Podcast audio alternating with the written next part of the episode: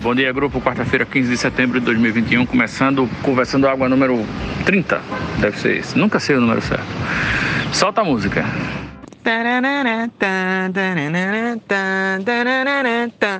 Conversando água.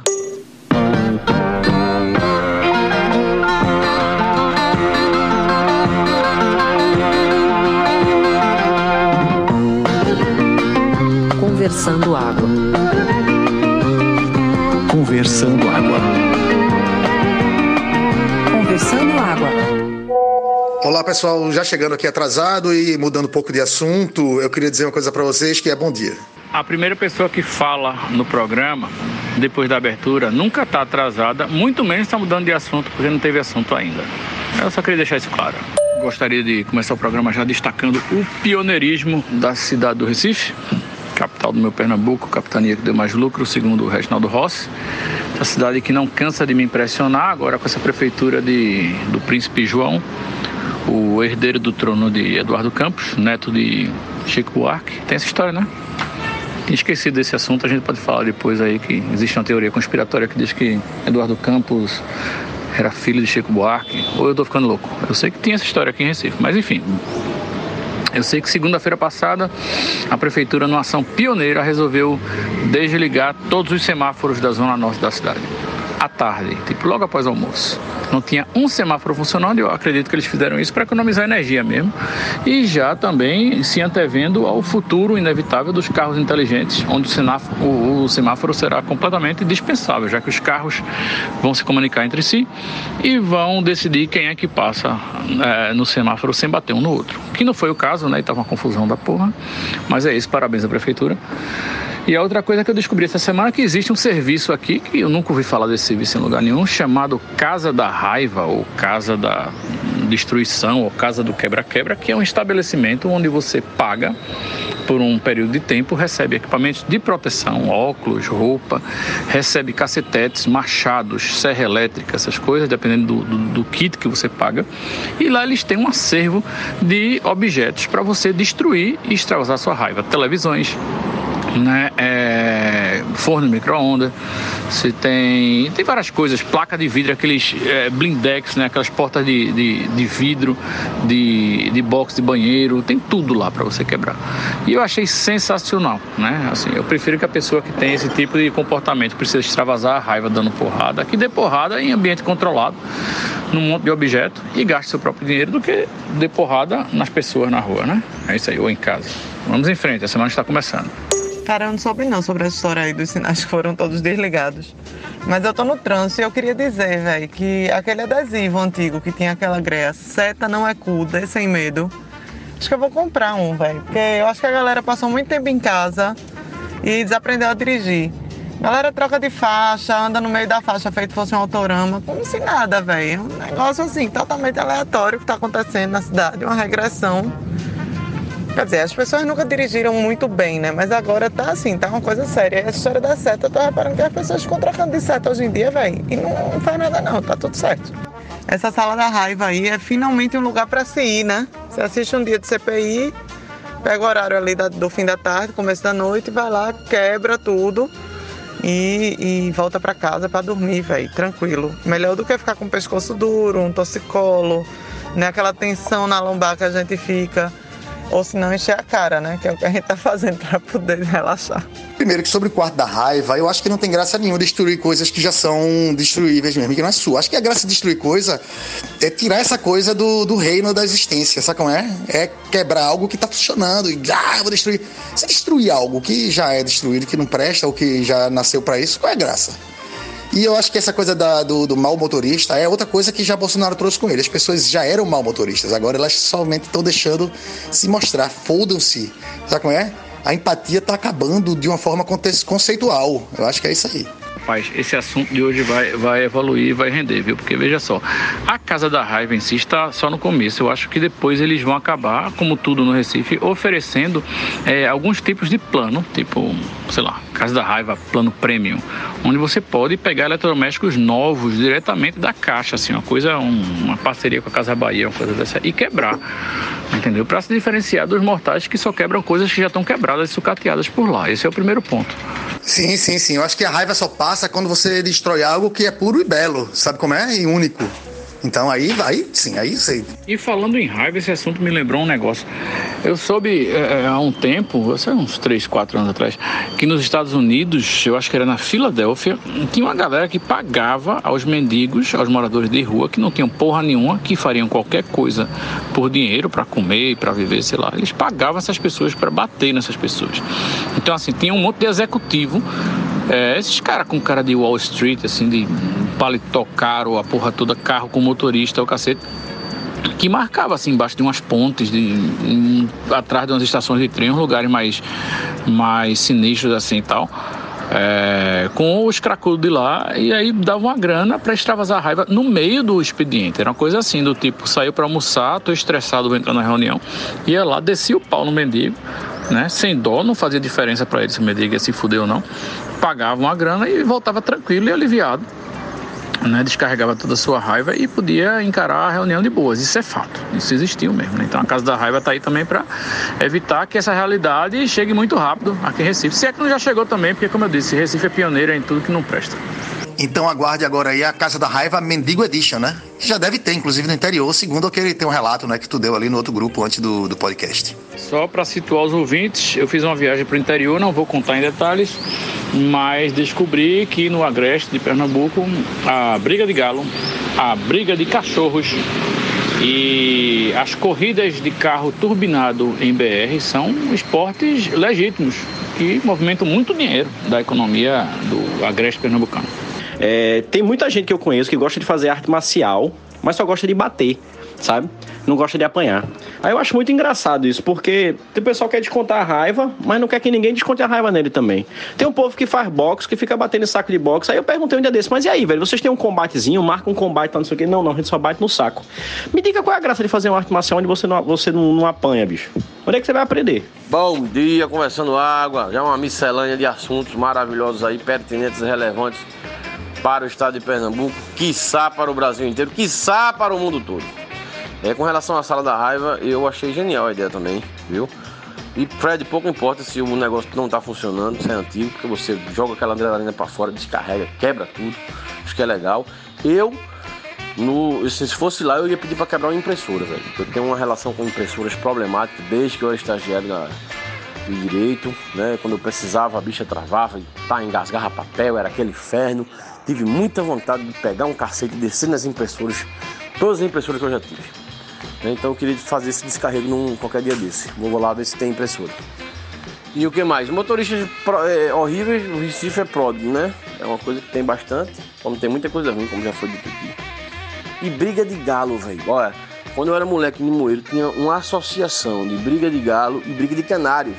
Eu botava um canáriozinho assim, tirava a fêmea de um, de um casal, botava na gaiola do outro e depois, sabe, fomentava a discussão familiar e depois abria as portas da gaiola e o pau cantava, uma coisa horrível. Uma pena saber que isso ainda existe, eu não sabia em Limoeiro. Se tem, é um underground, viu? Um negócio escondidinho. Aí no caso da briga de canário, que você falou que o pau cantava, eu acho que cantava literalmente, né? Porque o canário tem um canto lindo. E eu acho que no meio do cacete ele devia cantar melodias maravilhosas. Eu acho que é isso que, que incentiva a briga de canário. Ao contrário da briga de, de cachorro, que só deve ser latido e rosnado, né? É, deviam, deviam é, implementar a briga de, de voz canário, né? Pra ver qual é o canário que canta melhor. E não partir para a violência do pobrezinho dos canários, que é uma coisa terrível. Imagine aí, pega o canário, cada canário faz uma, escolhe uma música, canta, fica quatro galos de Campinas julgando, uma cadeirinha, gostou, bate um negócio, a cadeira vira, o canário vibra, é aquela alegria. Isso sim é briga de canário. Dá pra vender esse projeto pro Animal Planet, viu? Rapaz, Paulinho, eu achei sensacional. The Voice Canário eu achei poderoso. Pra falar a verdade, eu acho que tem muito programa na TV aberta que poderia ser substituído para as pessoas por canários. Porra, The Voice Canário eu até assistiria. E Paulinho, velho, impressora é foda, é um negócio com partes móveis e líquidos. Não é pra dar certo nunca, tá ligado? Aquilo é, é um erro conceitual, aquela porra. É por isso que eu gosto ainda da máquina de escrever, porque a impressão saía na hora e não tinha esse problema. Opa! Vamos lá que tem muitos assuntos interessantes nesse bom dia desse podcast. Paulinha, é o seguinte, eu tenho uma impressora velha aqui em casa, que ela obviamente está com defeito, porque toda impressora dá defeito. Num determinado momento ela para de funcionar e pronto.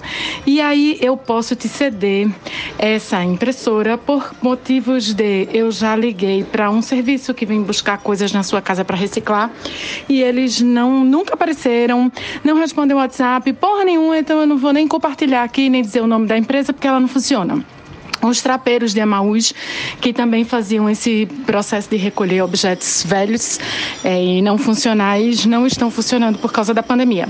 E por fim, teria uma terceira opção, que seria levar no eco, no, nas ecoestações da cidade do Recife. Para quem não sabe, se você tem um objeto é, eletrônico antigo na sua casa e não sabe o que fazer com ele, você pode levar numa ecoestação onde ela vai ser recolhida para ser reciclada. Porém, também não consegui levar ainda. Então, se você quiser, essa impressora é toda sua. Sobre pessoas que precisam descarregar a raiva batendo em alguma coisa, eu sugiro que paguem terapia. É mais simples, resolve seu problema, você vai se livrar desse, sabe, desse negócio. A não ser que você goste bastante de cultivar a raiva, não é o meu caso. E ainda para terminar os assuntos do dia, eu quero agradecer ao William a oportunidade. Eu sempre quis falar sobre isso no ambiente público e nunca consegui. Olha, pessoal, eu quero dizer que Chico Buarque é lindo sempre foi. Desde novo, continua lindo. E Eduardo Campos, com todo respeito, era feio, com cara de bolachão. Ele só tinha um olho razoavelmente bonito. Ok, bonito, vai lá, para quem gosta de olho claro e tal. Mas ele é a cara do pai, sendo que o pai era mais magro e ele tinha a cara bolachuda. Ele não é parecido com Chico Buarque, esqueçam isso. Por amor de Deus, não se compara Nosso Senhor com Zé Buchudo. Bom dia a todos. Diana Moura, muito obrigado. Vou sim pegar essa impressora, vou sim quebrá-la de forma brutal, violenta e cruel. Né? Espero que ela chegue a sangrar, né? Não sangue, claro, né? Mas um fluidozinho, né? Um fluido de impressão assim, eu vou ficar bem satisfeito. É... Com relação a trocar esse tipo de atitude por terapia, eu acho até que é correto, sem dúvida. Mas a terapia tem que ponderar o seguinte: terapia é mais dispendiosa e demanda um tempo maior para você atingir o objetivo final. Quebrar as coisas assim de maneira violenta é uma coisa mais imediata, né? Você tem uma satisfação imediata. E por fim, Eduardo Campos tem sim cara de pão bolachão. Isso aí tá resolvido. E Chico Buarque é um gatinho. Não é pai dele, não. Eu errei o tempo do verbo aí. Eduardo não tem cara de pão bolachão. Ele tinha. Pois é, Fred, impressora foi uma coisa realmente feita para dar errado, né? A gente aluga umas impressoras aqui na empresa e o nome da empresa é, ah, o nome da impressora é Brother. E uma amiga nossa, inclusive Ritinha, que já participou aqui desse podcast, sempre fala que essa impressora não é brother de ninguém. Não tem jeito, pode ser toner, tinta, ou o que for, elétrico. Sempre dá errado. E por elétrico, leia-se térmica. Eu queria dizer térmica. Eu vim aqui concordar com a Moura, porque realmente não, nada substitui um bom processo terapêutico, certo? Agora eu vou concordar com o Paulinho também que tem algumas coisas do processo terapêutico, somados ao processo terapêutico, que dá certos gatilhos que ajudam bastante no processo terapêutico como geral. E aí é onde entra essa questão do descarrego da raiva em situações que lhe façam bem. É por isso que eu estava falando sobre artes marciais em relação a isso. É muito interessante você ter um descarrego de você soltar energia em alguma coisa, sabe? É, saco de boxe mesmo. Eu tinha uma empresa que a gente na entrada dela é, a gente deixava pendurado um saco de boxe lá. Todo funcionário que entrava dava um soquinho, um murrinho, alguém saía, ficava batendo um papo lá fora, batendo nele. Até cliente já chegou para reunião e ficou batendo nele um pouquinho. E era uma coisa sensacional. Dentro de uma empresa que às vezes tinha uma sexta-feira estressante, era a melhor coisa que tem era o descarrego daquilo. Agora, repito, nada substitui um processo terapêutico. Estou com amor aí. Sobre a cara de Eduardo, eu só quero discordar sobre o pão, porque a cara dele é de pão carteira.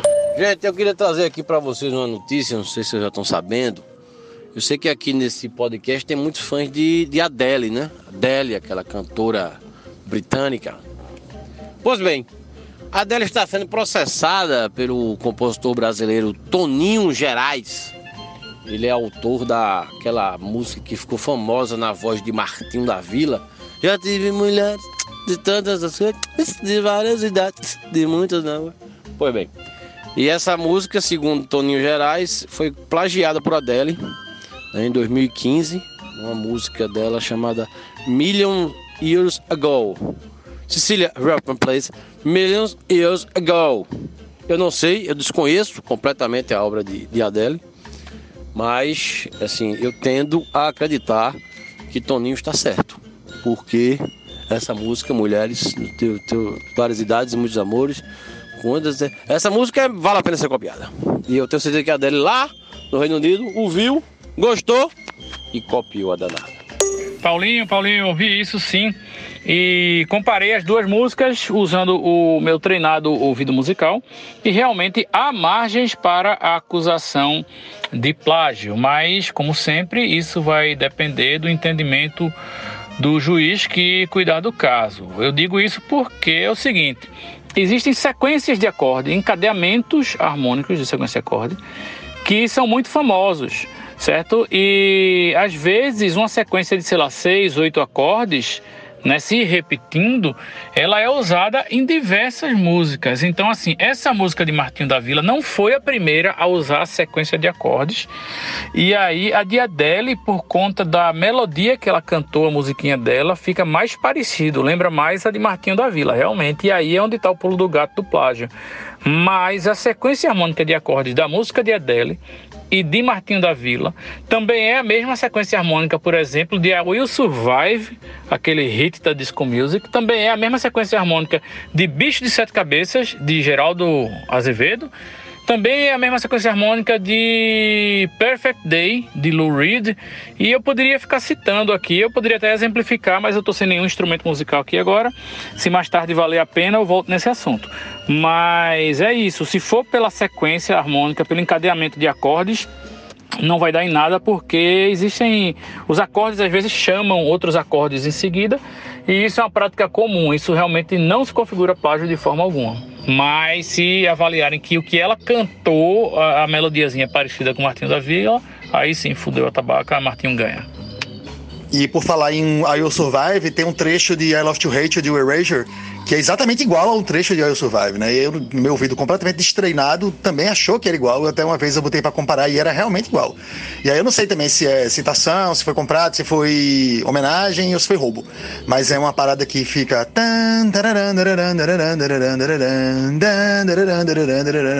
Com desculpa aí pra Gloria Gaynor e pra Erasure, mas é esse trecho aí. Então, aí isso é mais um exemplo do que eu falei. I Love to Hate You é declaradamente a mesma sequência harmônica, a mesma, o mesmo encadeamento de acordes de I Will Survive. Exatamente o mesmo. Se você pegar I Will Survive, tirar a voz e cantar I Love To Hate em cima, vai encaixar perfeitamente.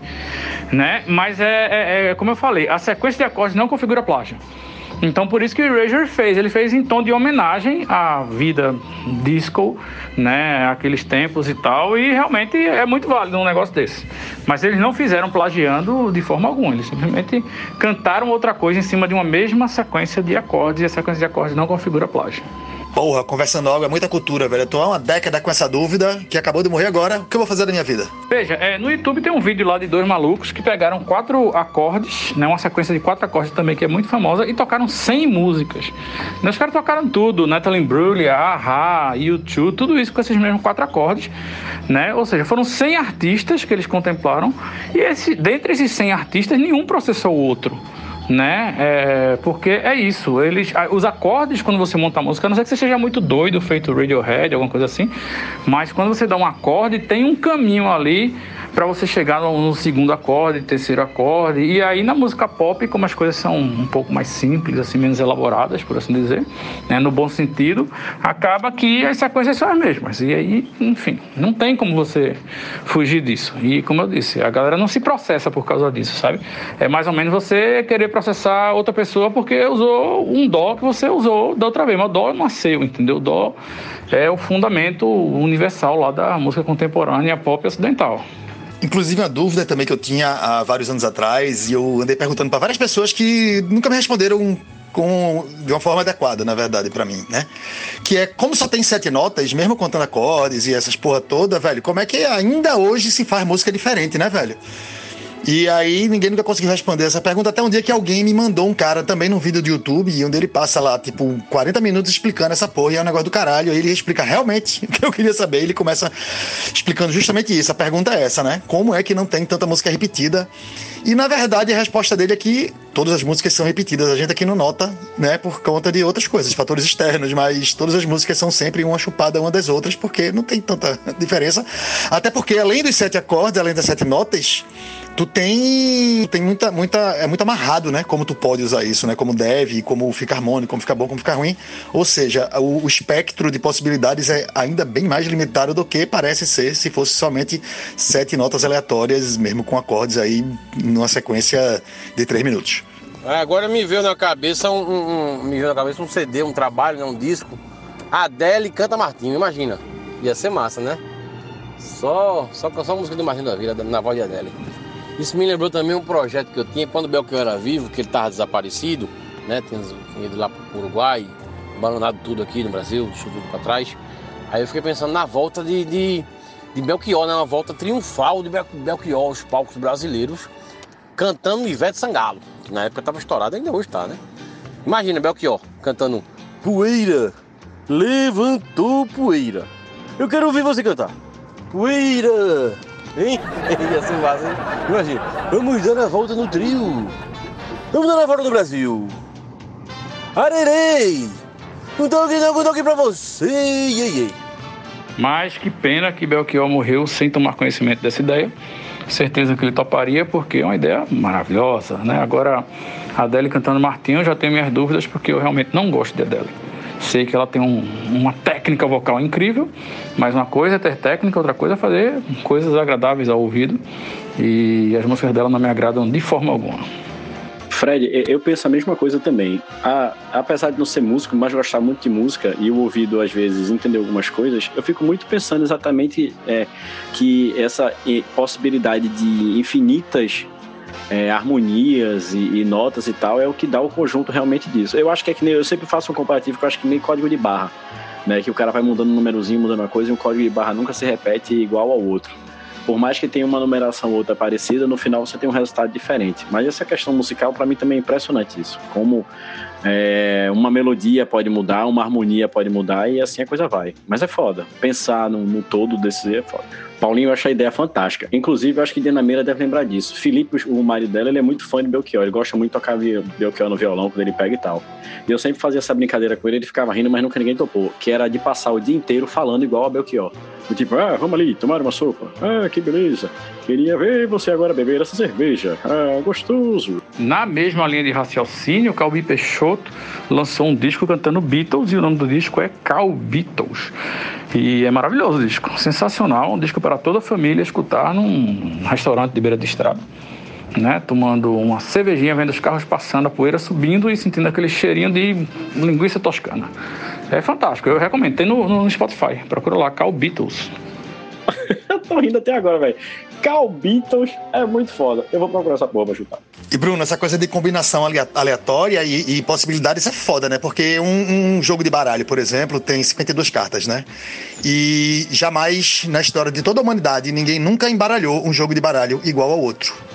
Tá ligado? De tantas possibilidades que tem aquelas cartinhas de ficarem numa ordem específica, nenhum baralho nunca, nem será no futuro longo, embaralhado igual a um que já foi. Toda vez que você pegar um baralho e embaralhar, pronto, esse baralho está embaralhado de uma forma única na história da humanidade. Então deve ter alguma coisa aí nisso, com essas sete notas e poucos acordes que bastam 52. Tá tudo certo. Fred, eu ouvi teu áudio acelerado aqui, porque eu escuto tudo acelerado em 1.5 e das vezes que você falou baralho, eu entendi caralho pelo menos duas vezes. Meu irmão, Galbitos é genial. O que me faz pensar como é que a gente, sei lá, pelo menos eu e Bruno, como é que a gente nunca ouviu falar nisso, porra? Porque é realmente sensacional. Eu quero já pra mim, catando agora no Spotify eu tinha dois projetos musicais que tinha tudo para ser uma bosta, mas é, é, eu, eu acho engraçado é, que era um dos projetos era chamado Raimundinho, que era para tocar só Raimundo Fagner e Raimundos, que depois eu achei que vai ser uma bosta porque a banda Raimundos toda é bolsominion e aí eu larguei de ser fã. E o outro era uma ideia de tocar, era o nome da banda era Nando Cordel do Fogo Encantado, que era só para tocar Nando Cordel e, e Cordel do Fogo Encantado, entendeu? Era isso. Podia ser Nando Reis do Cordel do Fogo Encantado, pô. E aí a gente podia tocar tudo com violão e o cabelo pintado de vermelho. Boa. E nada impede de ter Nando Cordel também, já que existe Nando e Cordel também dentro da mesma história. Só era acrescentar o Reis para poder entrar Nando Reis também na história. Já aumentou o repertório. E o cabelo vermelho. Gordo, tô aqui me abrindo com Belchior cantando Ivete. Esse é muito escroto.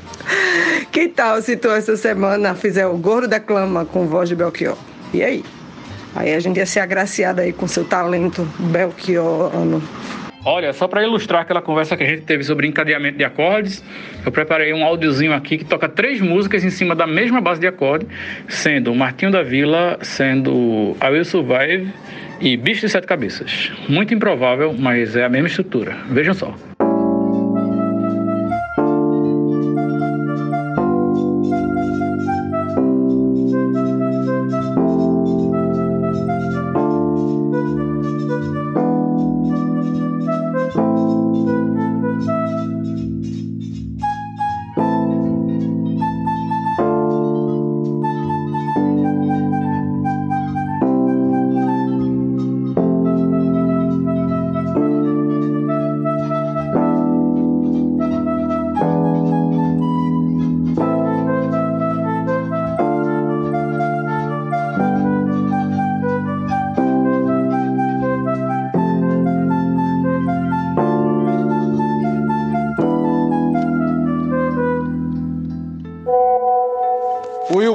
Esclarecedor, viu? Muito obrigado por esclarecer isso aí.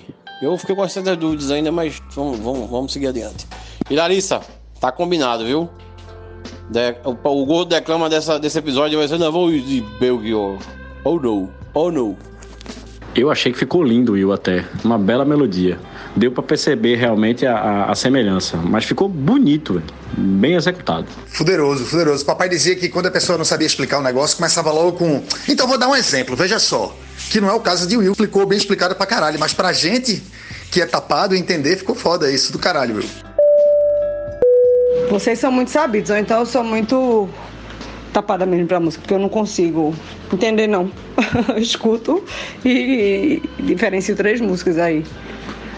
As três músicas, cada um no, no seu trecho, e não consigo entender o que é que tem de igual de acordes, não. Mas enfim, né? Eu. Por isso que eu sou advogada. Rapaz, eu me senti muito representado pelo comentário da associada Larissa, viu? Porque eu ouvi as três músicas e se eu tiver percebido alguma semelhança entre elas, eu xoxe. Às vezes eu me sinto muito solitário sendo o único músico desse grupo. Lara e Moura, eu não sou música, mas né, sou cantora. E vou tentar fazer vocês entenderem um pouco do que ele estava falando. Vocês notaram que, apesar de ter as músicas terem mudado, a interpretação que está em cima é, variou, mas que a cama que o Will estava fazendo, o tlan, tlan, tlan, tlan, não mudou. A parte de baixo não mudou. A cozinha do negócio não mudou. O que mudou foi entendeu? a base, a sopa. Foram os ingredientes que vieram por cima. Será que deu para captar o que eu tô tentando dizer? Eu entendi perfeitamente, Cecília. Eu gosto muito de analogia com cozinha e alimentos assim. Sabe, eu tenho uma identificação muito forte. Pois é, com o mesmo caldo de galinha, você pode fazer um milhão de sopas diferentes, a depender dos ingredientes extra que você colocar lá.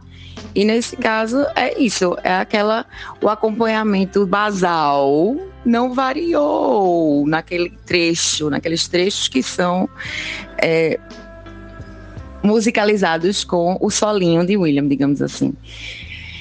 Caldo de galinha, agora pensei numa sopinha gostosa, olha aí. Entendi, agora fui ouvir de novo e entendi o que tu falou. Mas é porque no fim das contas eu acho que o que faz toda a diferença na música, a meu ver, assim, ignorante, né, no sentido musical, é então são os arranjos, né? É, Seria a parte de cima sem ser né, a cobertura que você está falando.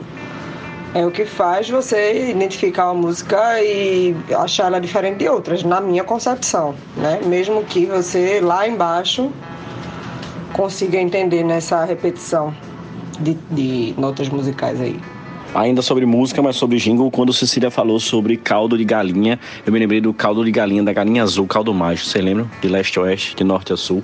A onda é a dança da galinha azul. Caldo Magi, o caldo nobre da galinha azul. Eita porra, essa galinha foi aquela que deixou a, a propaganda pra ir seguir a vida artística, como a galinha pitadinha? Ela é azul, não é isso? Caralho, velho.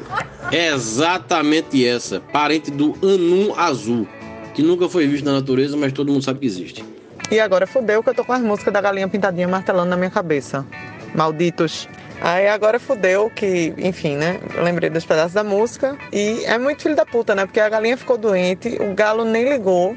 E os pintinhos foram correndo pra chamar o seu doutor. Meu irmão, velho, é muito bizarro. Essa música tem várias coisas que. As, as músicas infantis, né? As, os contos infantis e as histórias infantis tem várias coisas que puta que pariu. Meu irmão, qual é a história? Que o cara rouba um negócio do, do quintal da bruxa, ou é do jardim da bruxa, porque a mulher tá com desejo de comer. E a bruxa diz: Ok, não vou lhe matar, porém seu filho é meu.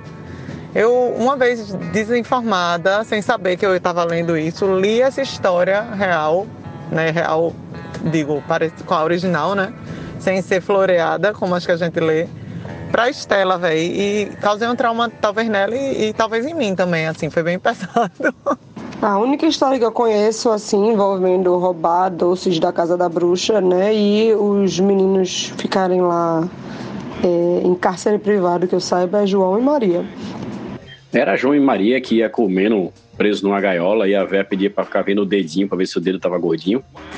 Não, mulher, eu vou, eu vou procurar em casa quando eu chegar esse livro. A, a mulher, quando dá a luz, o, a, o bebê fica com a bruxa. Ela tem que dar com a bruxa porque ela roubou o pomar da bruxa, sei lá o que foi. Meu Deus, vou ter que ver que história é essa agora, porque agora eu fiquei curiosa. Ave Maria, não conheço essa não. Mas essa aí é um, algum conto clássico ou é alguma história bizarrinha nova? Da, nova que eu digo assim, da mais atual. Mas tem uma coisa que a gente já debateu em outras situações, é sobre a situação de Pai Francisco, né? Porque todo mundo acredita que Pai Francisco seja traficante e usuário de drogas. Pela situação dele entrar na roda tocando seu violão e vendo de lá seu delegado e Pai Francisco foi para prisão. Desenvolva mais, Cereja, sobre essa questão aí do tráfico de drogas, que eu não compreendi, não. Diz a música que Pai Francisco entrou na roda, roda, acredito que seja de fumo, tocando seu violão. Acredita-se que Pai Francisco tinha uma quantidade muito grande de fumo para o consumo naquele momento e foi considerado quantidade de tráfico. E por causa disso, Pai Francisco foi para a prisão. Existe até uma parte da música que comprova que Pai Francisco estava meio doidão.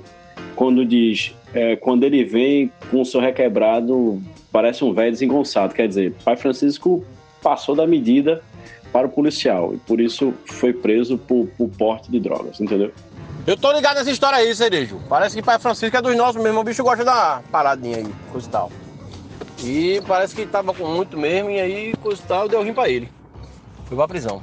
Rapaz, eu tenho uma música, uma, uma, brincadeira que eu faço com a música da Galinha Pidadinha, que é uma parodiazinha escatológica, né? Que envolve cocô e peidos e tal, que as crianças adoram. É assim, ó, vou cantar.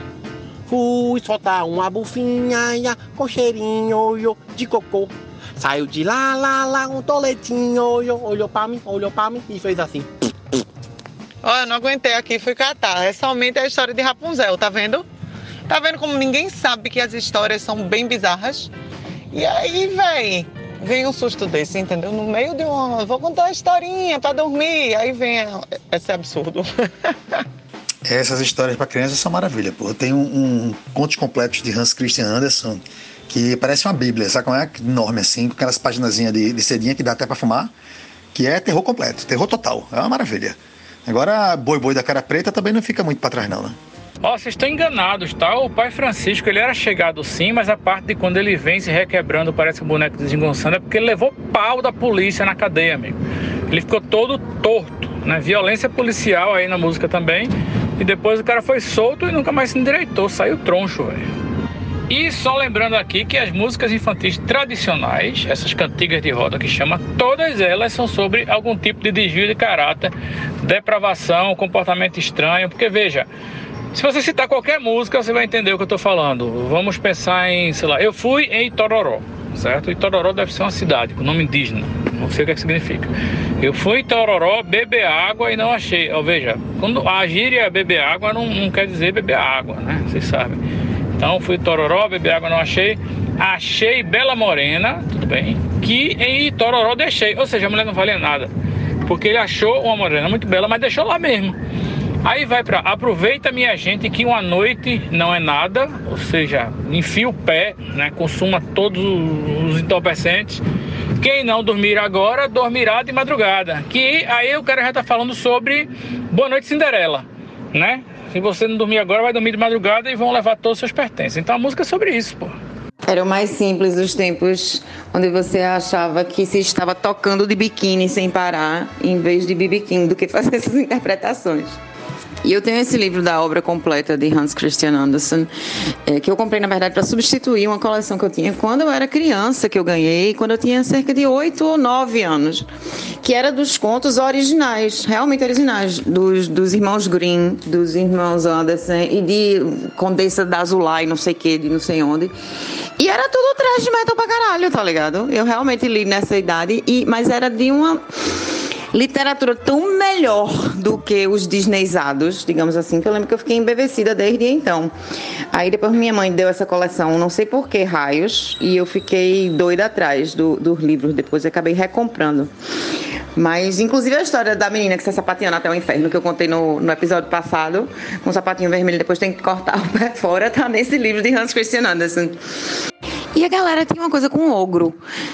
Ogros e ogras que geralmente sempre a madrasta era uma ogra que queria comer o coração cru de tipo da menina mais bonita ou do, dos filhos dos, das pessoas da vila ou assim sempre tinha esse mentalismo total Gata Borralheira também é uma história muito estranha, viu? Porque o príncipe, ele passa a noite dançando com a mesma mulher, completamente apaixonado. E no dia seguinte, ele quer casar com ela, mas ele sequer lembra quem é a mulher. Né? Veja só que ou ele tomou uma cachaça muito mal tomada, ou ele tem Alzheimer. Uma das duas coisas. Né? Outra coisa que, que eu não consigo entender é como é que a carruagem e o vestido, tudo dela se desfez à meia-noite e ela voltou a ser a gata borralheira, mas o sapatinho de cristal sobrou. Por que, é que só virou, desvirou um sapato e o outro continuou lá no luxo e riqueza, né? Fora o fato, obviamente, de que o príncipe é tão almofadinha que ele sequer se deu o trabalho de, no outro dia, sair procurando a menina, mandou um súdito dele com a porra do sapatinho pela cidade para tentar encaixar no pé e quem encaixasse ia casar com o rei. Eu acho que o súdito, nos primeiros 10 minutos, já conseguiu a noiva para o rei, para o príncipe, e como o príncipe não lembrava, ele aceitou e casou com outra mulher. A gata borralheira continuou sendo borralheira né? Porque eu imagino que o pé dela seja lá, 34, 37, não sei. Não é muito difícil achar uma pessoa que calça esse número, uma mulher. Né? Então, quando o cara saiu pela cidade procurando um pé que encaixasse, o primeiro que encaixou, ele levou lá o príncipe casou. Eu acho que é assim, uma história muito troncha. Pois é, se a gata borralheira fosse eu, que calço 40, 40 mesmo, não é aquele 39 que cabe, não, é 40, quase 41. Aí ia ser bronca, viu, para encontrar a dona do sapato.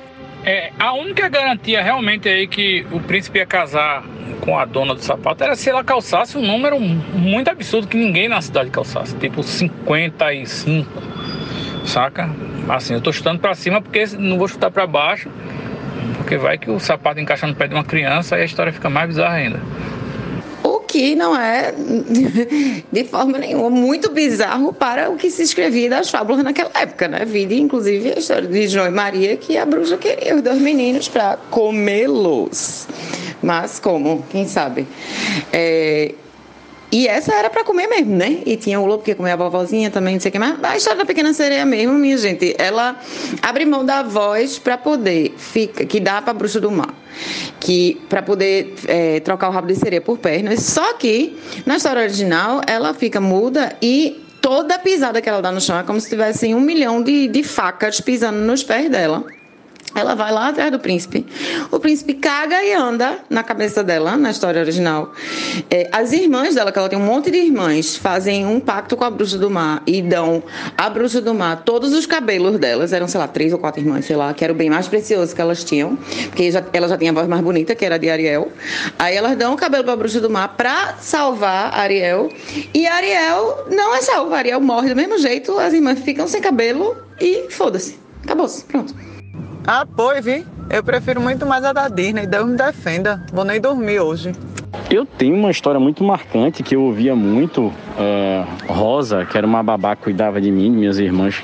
A gente morou muito tempo em Sobradinho, né? Que era a barragem da Chesf e tal. Meus pais eram chefianos. Tinha uma, uma história que eu me lembro muito, que era de uma menina que tinha uma madrasta muito má, um clássico, né? Madrasta má, essa parada e tal. É, e a menina, é, e a madrasta tinha uma plantação de figo, figueiros e tal, de figo. E um dia, um passarinho foi comer um pedaço de um figo e a madrasta botou a culpa na menina. E aí, nesse botar a culpa na menina, a história diz que a madrasta enterra ela viva. Porque a música dizia, é, ah, tinha uma, uma, parte da, da história em que uma grama, depois que ela foi enterrada num terreno que tinha e tal, uma grama crescia frondosamente. E na história dizia que essa grama era, na verdade, os cabelos bonitos da menina, que a menina tinha uns cabelos muito bonitos. E quando o criado toda vez ia parar a grama, ele ouvia uma voz do nada cantando uma música que dizia: Criado do meu pai, não me corte meus cabelos. Minha mãe me penteava, minha madrasta me enterrou. Pelo figo do figueiro que o passarinho levou. Aí eu vi uma voz de fundo: Show, passarinho, show! Vê, isso contava pra um pirraia de 3, 4 anos, velho. Meu irmão, eu não podia ver um passarinho, um figo, nem enlatado.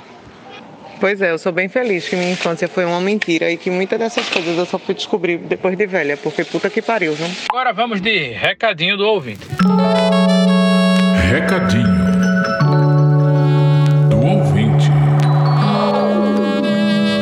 Caralho, eu sempre pensei que Júnior Black e Paulinho fossem a mesma pessoa. Inclusive, eu só aceitei participar do podcast para denunciar ao vivo é, essa enrolação com o público. Estou muito espantado de perceber que são pessoas distintas, ou será que não? O que acontece é muito simples. Eu imito o Júnior Black 24 horas por dia, full time. E ele também imita um pouco. Então a gente mistura, fica amalgamado, misturados um no outro. Duas pessoas ou uma só, ninguém sabe. então quando acabou o episódio passado, quem saiu foi Black ou quem saiu foi Paulinho? Quem é que tá aqui agora? Temos um problema. Blackpink. Léo ouvindo aqui os áudios comigo. Eles, quem foi que falou black aí? Eu digo, fala de novo aí, filho. Pergunta, o que, é que tu quer perguntar aí? Saiu Blackpink. Pronto. Então, Blackpink saiu metade Paulinho e metade Black, né? Pipi sem frajola, Paulinho sem Júnior Black, sou eu, assim sem você. Bom dia, ouvintes do Conversando Água. Tô conseguindo me recompor agora porque Letícia, minha filha mais nova, se trancou no quarto. É, a chave estava dentro, a gente tá trocando as portas e por algum motivo a gente não tirou as chaves. É, nunca teve chaves lá nas portas, só nos banheiros que tem aquela chave fixa. Mas nos quartos a gente não botava justamente por isso, mas enfim, coisa da vida, as portas estavam sendo trocadas, a chave estava lá. E ela se trancou, eu tive que arrombar a porta. É, né, tirei um pedaço do, do MDF assim ao redor da fechadura para entender quando eu vi que o mecanismo eu conseguia passei o white loop lá.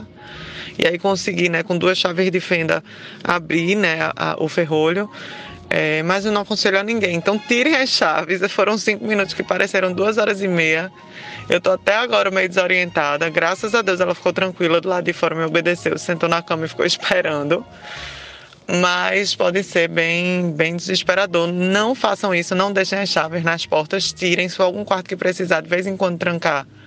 Deixa dentro de uma gaveta, dentro de algum lugar, mas não deixem na fechadura. É a dica da semana. E não, hoje não é sexta, não é dia de dica da semana, mas eu tô dando a minha dica da semana logo hoje, só porque eu quero mesmo. Mas Letícia, tu quer endoidar a mamãe, Letícia? Uma hora dessa da manhã, meu Deus, meu Deus do céu. Rapaz, aqui em casa a gente tirou, Viciliana também, as, todas as chaves, quando nós, viemos morar aqui em 2014. Os meninos eram menores, né? Claro, obviamente. Tiramos todas as chaves. Agora a gente não acha mais, não sabe onde as chaves estão. Aí todas as portas continuam sem chave. Que eles já estão sabendo manejar a chave, né? Já estão um com 12, outro, com 8. Mas aí a gente não tem mais chave, porque a gente escondeu da gente mesmo, sabe? Acontece, né? Rapaz, Dida, Chico fez isso, acho que na casa de Gabriela uma vez é, da minha irmã. Aí eu só sei que parece que ela conseguiu fazer, não conseguiu fazer com que ele rodasse a chave. Ele não acertava porque aquelas portas de chave, aquelas chaves maiores e tal, não sei o que. Aí a, a tranca era mais, mais firme. Mas ela conseguiu fazer ele tirar a chave e passar a chave por debaixo da porta. E aí foi o que rolou. Mas a agonia dela foi exatamente isso que você falou aí. Disse que foi uma coisa de menos de um minuto e meio mas que ela já estava com a perna pronta para dar um pipoco na porta para chutar. Liz também se trancou dentro do quarto quando tinha a mesma idade que Letícia, eu acho. Mas aqui onde eu moro dá para você sair de um quarto e passar para o outro pelo lado de fora. Foi isso que eu fiz. Eu saí por uma janela, entrei pela dela e destranquei a porta. Eu queria aqui só aproveitar a dica da colega Diana Meira para dizer para vocês que revisem também as telas de segurança dos seus apartamentos. Não custa nada a gente colocar a tela, a tela fica lá um tempão, o sol resseca, as ferragens vão enferrujando, pega chuva. Por melhor que seja, não custa nada. Chama um técnico, ele dá uma olhada e diz: Ó, oh, tá tranquilo, tá limpeza, tá beleza. Porque tela de segurança é uma coisa incrível. Eu sei que tem gente que odeia, detesta, que acha que se sente preso, mas elas são extremamente úteis. Eu diria mais que úteis, elas são extremamente necessárias. Agora, uma notícia que vai interessar muito aos Zé Droguinhas ouvintes e também desse podcast, por que não, né? Vamos lá. No centro dos Correios de Pinhais, lá em Curitiba, aquele lugar onde suas encomendas internacionais do AliExpress sempre passam dois, três meses aguardando, não é? Um cão da Polícia Federal, um daqueles farejadores, fez um au-au para um pacote que vinha da Holanda. Veja só que suspeito, né? Um pacote vindo da Holanda, o cachorro cheirou lá e latiu. Os fiscais foram lá, abriram e viram que tinha uma substância que era tipo uma massa sólida de 1,2 kg mais ou menos, que eles não sabiam de que, que se tratava e mandaram para os testes. Descobriram que era, na verdade, um canabinoide sintético ainda não catalogado pela ciência. Na literatura científica ainda não havia sinais deste composto. Ou seja, é, estamos tendo aí a oportunidade de presenciar o, o, o surgimento de um, um, novo entorpecente, né, que poderia ser, inclusive, o, o, combustível do próximo carnaval, se tivéssemos perspectiva de termos carnaval no próximo ano. Mas o que mais me intrigou nessa notícia toda é que a ciência desconhecia esse negócio, literatura, nada, ninguém nunca tinha visto esse, esse canabinoide sintético antes, mas o cachorro conhecia, porque o cachorro latiu pro negócio né? E o cachorro disse: aí tem coisa, estou gostando desse cheiro, au au. Né? Que incrível, cachorro. Diga aí, cachorro nóia da porra. É, rapaz, o mercado de drogas, né? Como todo bom mercado que movimenta milhões, ele tem que se renovar, né? De tempos em tempos. E é até devagar a renovação desse mercado de drogas. Você vê que o iPhone mesmo, a cada seis meses, lança um iPhone novo aí, mete o preço lá em cima, vira o preço de uma casa popular. Mas as drogas não, as drogas continuam né, se renovando de forma lenta, gradativa, né, dependendo sempre aí dos focinhos do, dos caninos para reconhecê-las. Você vê mesmo, recentemente nos Estados Unidos, aquela marca de alimentos que faz condimentos, ketchup, maionese, essas coisas, é aquela marca conhecida, Heinz, acho que é assim que se pronuncia, né? Heinz, não sei. É, lançou a, a Maia Ruana. Maia Ruana que nada mais, nada menos do que uma maionese feita de cannabis da maconha. Por isso o nome é Maia Ruana. Acho que pegaram, né? Captou? Pronto. E aí, não parece que não dá barato, né? Mesmo sendo o, o, o, o lema dela que você pode agora de fato viajar na maionese, mas parece que não dá barato, mas o sabor é aquele sabor, né? Da, da, da liamba, deliciosíssimo. Então, é uma coisa que, né, se a gente abrisse mais a cabeça para esse tipo de, de condimentos e e derivados da maconha, a gente estava muito melhor do que está hoje. Eu acho que é importante a gente lembrar para os nossos ouvintes, principalmente os jovens, que essa droga aí sintética que o cachorro fez ao ao, é, ela pode ser a droga de entrada para outras portas. Tá bom ficar ligado. E qualquer coincidência é mera realidade. Enquanto vocês estão aí falando sobre drogas, eu fiquei aqui pensando se eu não estou ou não estaria sob o efeito de fortes psicotrópicos, porque por acaso agora eu estava dando uma passadinha no UOL e vi uma matéria sobre o preço do carro nacional. O carro mais barato vendido hoje no Brasil, senhoras e senhores, pasmem, custa 48 mil reais. O mais barato, aquele carrinho mil, pobrezinho, peladinho, modelo de saída. E o quinto carro mais barato, numa escala de primeiro carro mais barato, sendo o mais barato de todos, e o quinto mais barato, sendo o não tão barato assim, custa mais de 60 mil reais. Estamos falando de carro mil, bem pobrezinho, viu? Agora durma com a bronca dessa. Só pode ser drogas. Só pode ser drogas. Você está completamente correta. No tocante em que o Brasil é em si um forte psicotrópico. Drogas pesadas. O Brasil é uma grande droga. Então, é isso aí, exatamente. Sua observação foi correta. Bem, o preço do carro está nas alturas, né? assim como o preço da gasolina, do IPVA, da cesta básica, da escola particular, do plano de saúde, da Babilônia, todas está altíssimo. Né? Então, o Brasil né, nos obriga a se drogar.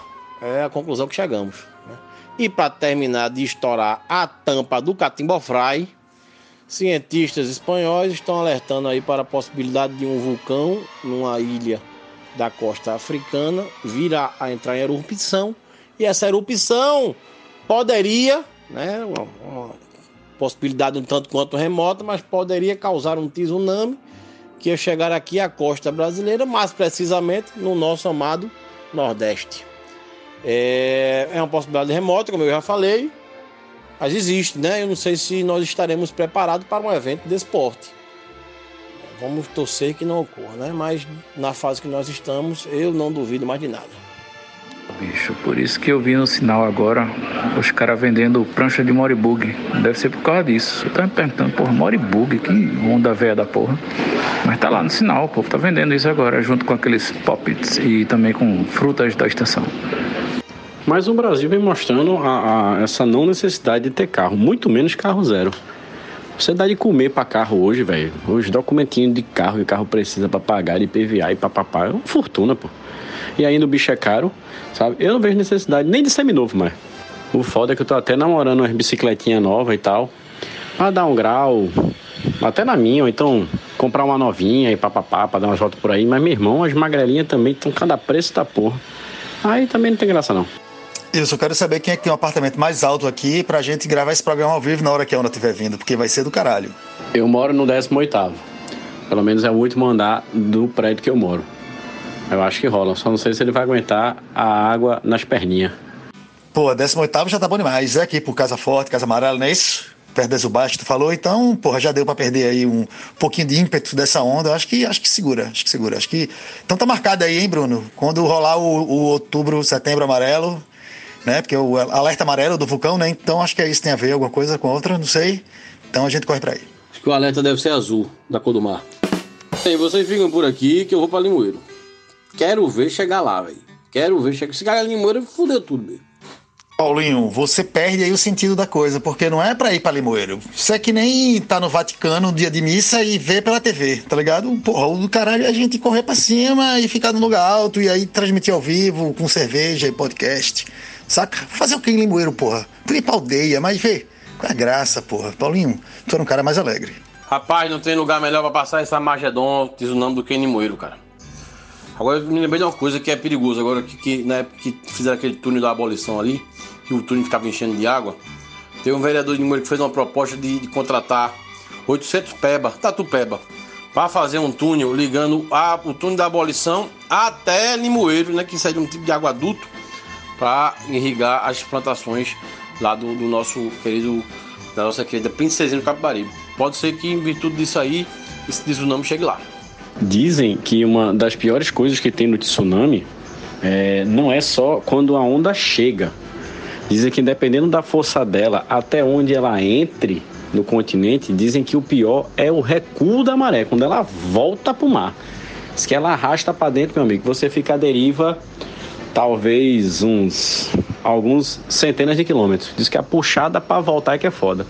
Tem até um relato, não me lembro se virou um livro, se virou um filme, mas tem alguma coisa que fala disso, que é exatamente de um cara lá da Indonésia, quando teve aquele tsunami por lá, que ficou exatamente à deriva no mar, agarrado nos pedaços de madeira lá, que foi resultado dessa volta da maré, que levou ele para dentro e depois puxou para dentro do mar de novo, quando a água voltou. Diz que o cara passou uma semana pendurado na porta lá. E não era Titanic não, era só ele mesmo sozinho, não tinha Rose nem Leonardo DiCaprio. Só lembrando para vocês aí do futuro que estiverem ouvindo o podcast na próxima semana, vai acontecer a Assembleia Geral da ONU em Nova York. E Bolsonaro vai participar, só que ele está com um probleminha, porque será exigido comprovante de vacinação contra a Covid e Bolsonaro disse que será o último brasileiro a se vacinar. Né? Então, não é só nem para entrar no prédio da ONU que ele vai precisar. Ele está tentando flexibilizar essa regra, mas para circular por Nova York, para ir para restaurante e para entrar em espaços públicos em Nova York, tem que apresentar um comprovante de que foi vacinado contra a Covid. E aí ele está nesse impasse agora. É, próxima semana, ou seja, na semana que vocês estão ouvindo, já saberemos o resultado se ele vai desistir, se ele vai conseguir participar sem estar vacinado, e aí realmente veremos que Nova York é uma esculhambação que só bota marra em quem não pode argumentar, ou então veremos se ele vai arregar e vai se vacinar nessa porra. Eu acho que ele vai levar pressão. Vão mandar ele tomar vacina. Ele vai ficar todo nervosinho. Vai chegar lá para tomar vacina. Vai dar chiliquezinho por causa da agulha. E vai sair gritando um, um bando de ai, tá ok, ai, tá ok. Eu acho que ele já tomou vacina, mas como a documentação dele de vacina, o cartão de vacina está com sigilo de 100 anos, a gente jamais saberá. A questão é exatamente o que o Will falou. Se ele entrar, é, é porque ele tomou. E aí, sigilo de 100 anos, ele enfia dentro do rabo dele, que é só para isso que vai prestar. É, mas aí é ter a certeza por parte da rapaziada de Nova York que eles botaram o queixão mesmo e só entrou dizendo que estava vacinado e mostrando documentozinho, tá ligado? Eu não sei se vocês estão acompanhando o noticiário recente, mas por conta da crise hídrica, a nossa conta de energia foi bater na estratosfera, assim como os lançamentos de foguetes recentes. Mas, é, com a desgraça toda que está montada, o governo está aumentando a conta de luz, aumentando a conta de luz, mas não está conseguindo combater o consumo, que é o que ele deseja. E pode ser que Bolsonaro seja obrigado a rever o maior feito da gestão dele, que foi a fim do horário de verão. A partir de agora, o governo deve ser obrigado a rever o horário de verão, ou seja, voltar atrás. Tudo que Bolsonaro conseguiu até agora vai ser desfeito pela crise hídrica. E aí, o que é que vocês acham? E antes que me acusem de ser bolsonarista, eu quero só deixar registrado que eu adoro o horário de verão, tá? Eu acho é pouco. E eu quero é mais. Agora é a hora de mais um momento. Você sabia? É, você sabia que se todas as galinhas do mundo invadissem o Brasil, cada brasileiro, incluindo mulheres, crianças e velhos, teria que lutar com uma média de 115 aves? Vocês sabia? Rapaz, isso é temerário, viu? Isso é temerário, porque a galinha é um animal que não sabe a força que tem, né? Até que é muito pacífico, fica lá botando os ovinhos dela, tranquilo, criando. Agora eu já vi uma dar um, espantar um bezerro de 33 arroba. Certa feita, quando espantou os pintinhos dela, ela voou em cima, vai partiu pra cima do bezerro, o bezerro correu. Velho, quem já levou corrida de galinha sabe o terror que é, bicho. A bicha bota sangue nos olhos, sai pra cima, bate aquelas asas, velho. E, meu irmão, corra, viu? Então ficará do recado aí, né? O recado pra gente consumir mais carne branca, comer mais galinha, pra controlar essa população, pra poder se rolar essa guerra, a gente né, não ter essa desvantagem tão grande assim.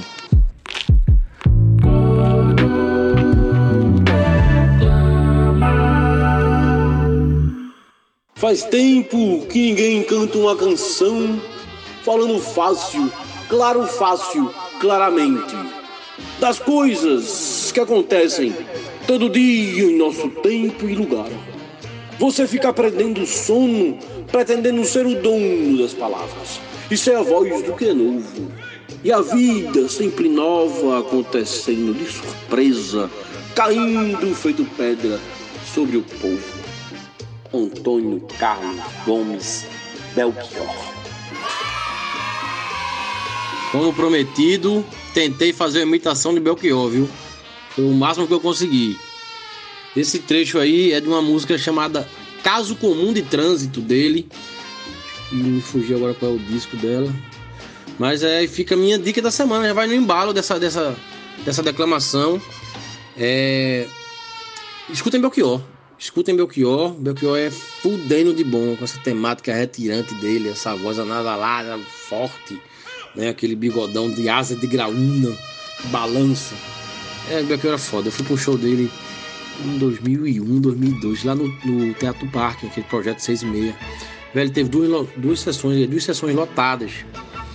Infelizmente ele debandou, desistiu da carreira e depois veio a falecer em 2017. Mas fica a dica, escutem Belchior. Tem uma biografia dele feita por JB Medeiros, apenas um rapaz latino-americano, é o nome da, do livro. Que saiu logo depois da morte de Belchior. Eu não gostei muito, achei que faltou profundidade na biografia. Eu li já tem uns anos. É até um livro curto para uma, uma, uma, história feita do Belchior. Então, mas vale a leitura, vale a leitura já que não tem outra por enquanto.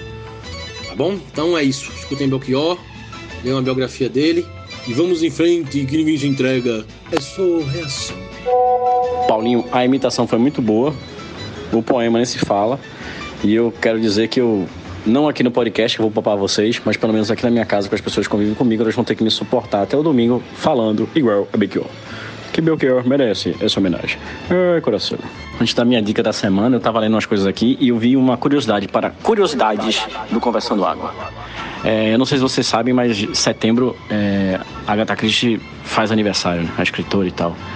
E aí, eu não sei quantos anos ela estaria fazendo quando estivesse viva, mas a curiosidade que eu vi não foi essa. A curiosidade que eu vi é que Agatha Christie foi uma das primeiras, se não a primeira mulher a surfar em pé.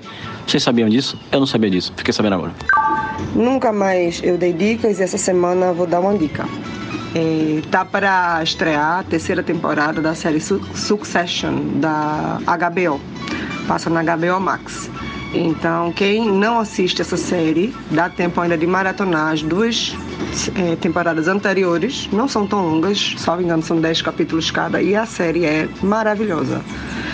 Os primeiros capítulos da primeira temporada são um pouco lentos, né? Você demora, sei lá, uns dois capítulos para se ambientar, mas lá pro terceiro ou quarto ela já te fisga e você não consegue mais parar de assistir. É uma série muito é, é, profunda, complexa. É, é, trata da tudo gira em torno de uma família, né? Tem um patriarca, Roy, que ele é dono de um conglomerado de televisões, tipo uma Fox da vida. E aí é, ele tá no, enfim, velho, né? E querendo passar o bastão para um dos seus filhos, sendo que os seus filhos foram criados de uma forma tão competitiva, né? E que ele não sabe quem vai sucedê-lo e os filhos ficam nessa disputa de quem é que vai assumir. Sendo que é, são tantas camadas assim, né? De desde a criação do próprio patriarca, como a criação dos filhos, a forma como eles foram criados, né? no, no, no é, milionários e numa, numa família que tudo é muito sarcasmo, tudo é muita intriga. Ao mesmo tempo é muito amor envolvido, mas ao mesmo tempo muita competição e, enfim, um passando a perna no outro. É, é, é impressionante, assim, tem muitas camadas que eu não poderia descrever aqui, não vou dar spoiler, não dei spoiler nenhum, né? Esse é o plot da série. As duas primeiras temporadas são muito boas, e vai sair agora a terceira temporada, acredito que no início de outubro. Succession HBO Max. Rapaz, Cerejo, que curiosidade interessante, eu não sabia disso. E eu gosto muito de Agatha Christie. Li quando era moleque, comecei a ler aquele livro de mistério dela, eu adorava. Lembro de um que eu me chamou a atenção que era A Extravagância do Morto. Bem legal. E assim, eu tenho duas gatinhas aqui em casa, né, que meus filhos adotaram, que é a Joelma e a Cerola. E eu era louco para botar o nome de uma delas Christie, né, para ter aquele nome, né, Agatha Christie. A minha dica da semana é um disco que é muito conhecido, principalmente para pessoas da faixa de idade da gente, e é um clássico do rock nacional, que é o Cabeça Dinossauro Titãs. É um disco que está completando 35 anos esse ano e ele tem uma história de produção muito interessante. Numa época em que o Titãs eram oito integrantes, era aquela banda enorme, com Arnaldo Antunes e entre outros, Paulo Micos e tal. A banda era a primeira formação e a banda completa. É um álbum que foi produzido por Liminha, é, que era um cara é, bem, bem solicitado na época, mas bem conturbadas as produções dele por serem recheadas de discussões e tal, e no caso do Cabeça de Dinossauro não foi diferente. Mas é um disco brilhante. Quem puder até pesquisar um pouco da história dele, eu acho que é interessante. E além de pesquisar a história dele, escutá-lo. Quem já escutou e conhece, escuta de novo, que vale a pena. E se tem algum ouvinte aqui que nunca ouviu Cabeça de Dinossauro, tá errado. Acesse em alguma plataforma digital e escute, porque vale a pena. É... Uma das faixas que eu gosto muito é Igreja. Né? Fora a principal Cabeça de Dinossauro, mas Igreja para mim, na minha infância quando eu escutava, para mim era um clássico do rock aquilo ali de potência e de revolta. Vale a pena. Cabeça de dinossauro dos Titãs. Titãs que hoje eu descobri que só tem três integrantes. Não é foda? A versão atual da banda hoje só tem três integrantes. Deixa eu só corrigir uma coisa. Eu disse que eu escutava a faixa igreja na minha infância. Infância é um caralho, que eu já era um adolescente, né? Eu não sou esse novinho todo, não. Mas, é, fica a dica. Eu não gosto de padre, eu não gosto de madre, eu não gosto de frei. Rapaz, Cerejo, da, das bandas dos anos 80, né? Daquele rock dos anos 80, eu gostava muito de Paralamas, ainda hoje gosto. E em segundo lugar era Titãs, velho. Titãs é foda. E teve uma época, não sei se. Assim, é uma, uma lembrança meio nebulosa que eu tenho. né? Virtude de tudo que acontecia naquela época. É, que eles se juntaram, né? Eles passaram um tempo tocando e dividiam o palco, né? Paralamas e Titãs. E teve um show ali no, no Pina, velho.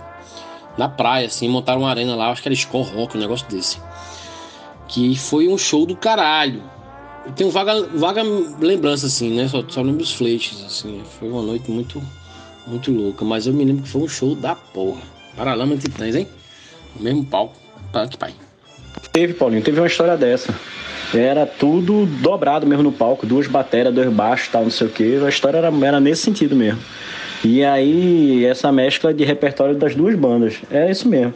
Titãs era bom, velho, nesse negócio, às vezes, de, não só de dividir palco, talvez, mas de, de, de, de ter outras bandas muito legais abrindo para ele. Eu me lembro que eu fui para um, um Skull Rock aqui no, no centro de convenções, antes do acústico, até do primeiro acústico Titãs. E é, foi Raimundos abriu e depois teve Titãs. Raimundos estava lançando o La Volta Novo, quando o Raimundos era uma banda boa e não existia bolsonarismo. A minha dica da semana, na verdade, são duas. A primeira é lá no Twitter, você procura um perfil chamado Crianças Sem Internet. Você vai se divertir muito, velho. Porque tem justamente tudo que as crianças faziam quando não tinha internet. Inclusive colocar a própria vida em risco, mas é muito divertido. Né? Vamos lá, Crianças Sem Internet. E a outra dica vem já já. Já que o nosso MC Wilps vai dar a segunda dica dele, eu vou atravessar aqui no meio e vou dar minha segunda dica também, porque eu não podia deixar passar em branco. Hoje, dia 17, para vocês, na próxima quarta-feira, quando lançarem o episódio, já está disponível aí nas plataformas dos streamers o single do Encontro de Gigante João Donato e Jardim Macalé, chamado Síntese do Lance um sonzinho maravilhoso, um sambinha misturado com swingueiro, um, um, gostoso de ouvir. Escutem, não poder deixar passar em branco esse encontro de dois gigantes da música brasileira, João Donato e Jato Macalé. Síntese do lance.